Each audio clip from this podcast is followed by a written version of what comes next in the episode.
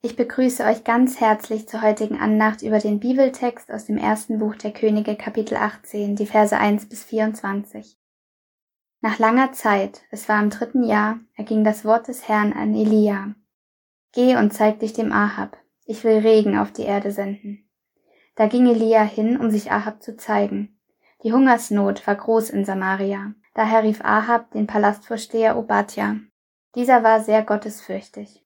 Als Isabel die Propheten des Herrn ausrottete, hatte Obadja hundert von ihnen beiseite genommen, sie zu je fünfzig in einer Höhle verborgen und mit Brot und Wasser versorgt. Ahab befahl nun Obadja, geh an alle Wasserquellen und Bäche im Land. Vielleicht finden wir Gras, damit wir Pferde und Maultiere am Leben erhalten können und nicht einen Teil des Viehs töten müssen. Sie teilten sich das Land, um es zu durchstreifen. Ahab ging in die eine und Obadja in die andere Richtung. Als nun Obadja unterwegs war, kam ihm Elia entgegen. Obadja erkannte ihn, warf sich vor ihm nieder und rief, Bist du es, mein Herr Elia? Dieser antwortete, Ich bin es. Geh und melde deinem Herrn, Elia ist da. Obadja entgegnete, Was habe ich mir zu Schulden kommen lassen, dass du deinen Knecht an Ahab ausliefern und dem Tod preisgeben willst? So wahr der Herr, dein Gott lebt. Es gibt kein Volk und kein Reich, wo mein Herr dich nicht hätte suchen lassen. Und wenn man sagte, er ist nicht hier, dann ließ er dieses Reich oder Volk schwören, dass man dich nicht gefunden habe. Und jetzt befiehlst du, geh und melde deinem Herrn Elia ist da? Wenn ich nun von dir gehe, könnte ja der Geist des Herrn dich an einen Ort tragen, den ich nicht kenne. Käme ich dann zu Ahab, um dich zu melden, und könnte er dich nicht finden, so würde er mich töten. Dabei hat dein Knecht doch von Jugend auf den Herrn gefürchtet. Hat man dir denn nicht berichtet, was ich getan habe, als Isabel die Propheten des Herrn umbrachte? Ich habe doch hundert von ihnen, je fünfzig in einer Höhle verborgen und mit Brot und Wasser versorgt. Und nun befiehlst du, geh und melde deinem Herrn, Elia ist da. Ahab würde mich töten. Doch Elia antwortete, so wahr der Herr der Herrscher lebt, in dessen Dienst ich stehe, heute noch werde ich ihm vor die Augen treten. Obadja kam zu Ahab und brachte ihm die Nachricht. Ahab ging Elia entgegen. Sobald er ihn sah, rief er aus, Bist du es, Verderber Israels? Elia entgegnete, nicht ich habe Israel ins Verderben gestürzt, sondern du und das Haus deines Vaters, weil ihr die Gebote des Herrn übertreten habt und du den Balen nachgelaufen bist.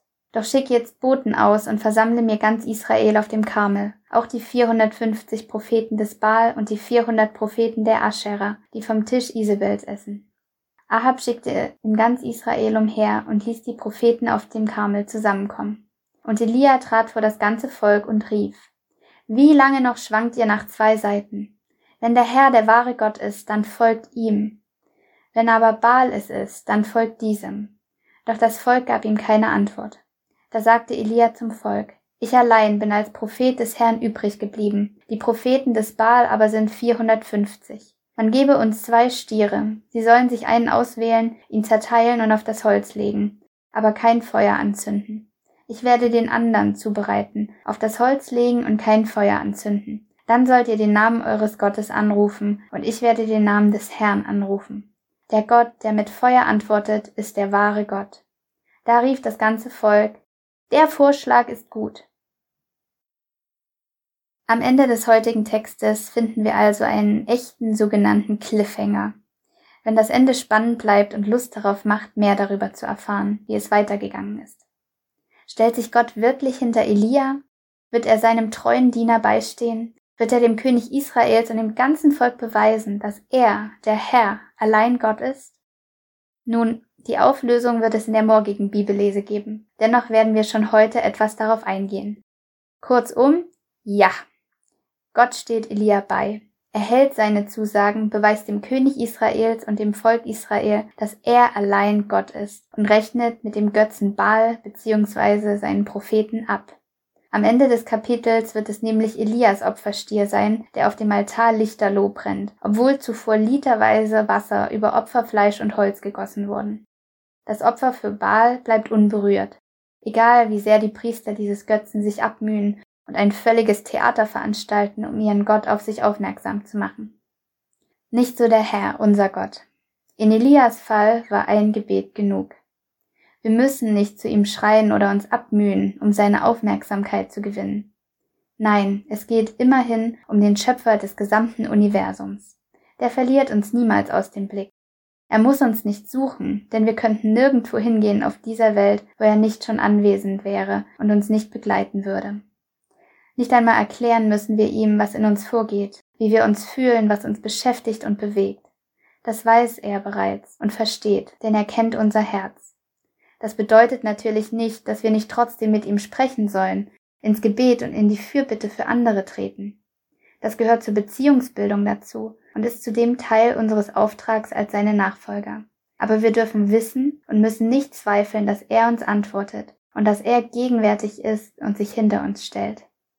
Als ich diesen Text erneut gelesen hatte, musste ich mich wieder fragen, hätte ich mich eigentlich getraut, dem König, dem Volk, den Baalspriestern so entschieden gegenüberzutreten wie Elia, mit einer Gewissheit, dass Gott handeln würde genau zur richtigen Zeit und dass er meinen Worten Glaubwürdigkeit schenken würde. Ich weiß es nicht, ehrlich gesagt. Wie ist es mit dir? Denn oftmals scheinen uns doch unsere Zweifel zu übermannen und die Angst vor den Konsequenzen unseres Handelns, sodass der Glaube an die Zuverlässigkeit unseres Auftraggebers kleiner wird. Wie war es bei Elia? In ihm schien kein einziger Zweifel darin zu bestehen, Gott würde unmissverständlich für das ganze Volk handeln. Wie könnte er sich da so sicher sein? Weil Gott selbst ihm den Auftrag gegeben hat. Er hatte sich Elia mitgeteilt, sein Herz mit ihm geteilt, und Elia wusste, dass auch wenn ein gottloser König samt hasserfüllter Ehefrau und ein treuloses Volk Israel ihm gegenüberstehen, dass er immer noch auf der sichereren, ja auf der siegreichen Seite steht. Und dieser Mut und dieses Selbstbewusstsein Elias wurzelten ebenso im Vertrauen darauf, dass der Herr vor ihm und hinter ihm steht und ihn befähigen würde, standhaft zu bleiben, ihn befähigen würde, im Auftrag Gottes zu handeln. Hatte nicht Jesus uns gesagt, dass auch nur ein Senfkorn großer Glaube uns in die Lage bringen würde, Berge zu versetzen? Wenn wir mit Gott im Gespräch sind und er uns unmissverständlich für uns zu einer Sache beauftragt und uns in seiner Gnade dazu beruft, seinen Willen zu tun, dürfen wir die Heilige Schrift ernst nehmen, die Zeugnis davon ist, wie Gott den Seinen beisteht mit ihnen ist und durch sie große und kleine Zeichen und Wunder vollbringt.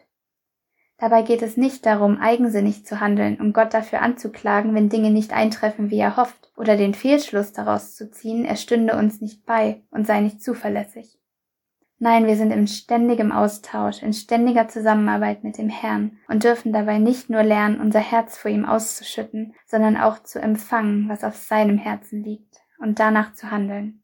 Dann dürfen wir aus erster Hand wie Elia die Erfahrung machen, wie Gott wirkt und wie treu er zu uns steht.